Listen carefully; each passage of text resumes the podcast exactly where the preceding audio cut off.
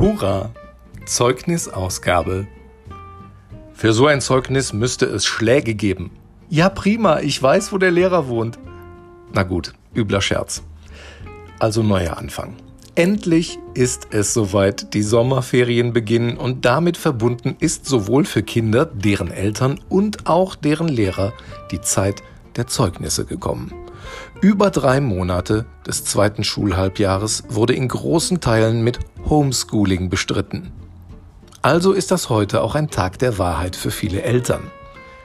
Da kann es so kommen wie in der Geschichte von dem Sohn, der nach Hause kommt und fragt als erstes, Papa, wie lange bist du eigentlich schon aus der Schule raus? Der antwortet, etwa 30 Jahre, wieso? Darauf der Sohn, na dann stimmt's. Der Lehrer hat gesagt, seit 30 Jahren haben wir hier keinen solchen Deppen mehr gesehen wie dich. Aber im Ernst.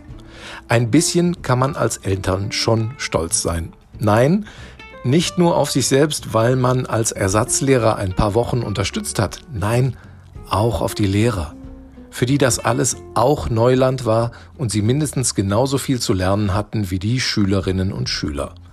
Und vor allem, seid stolz auf die Kinder. Sie haben es in einer der ungewöhnlichsten Zeiten seit Jahrzehnten, Klammer auf, Ausrufezeichen, Klammer zu, geschafft, sich mit dem Unterrichtsstoff in einer zugegeben längst überfälligen digitalen Welt zu beschäftigen und eine komplett neue Form des Lernens von heute auf morgen umsetzen müssen. Das ist vielleicht mehr wert als ein gut, ein befriedigend oder ausreichend in einem bestimmten Fach. Denn wir alle haben miteinander viel mehr gelernt, als man in einem Schulfach vermitteln könnte. Vor Corona saß man im Bus und die Kinder um einen herum übten fleißig Personalpronomen. Ich so, du so, er so, wir so, ihr so, wir so. Heute sind alle aufmerksam in einer Videokonferenz mit ihrer Lehrerin. Und die Lehrerin fragt, könnt ihr mich alle hören?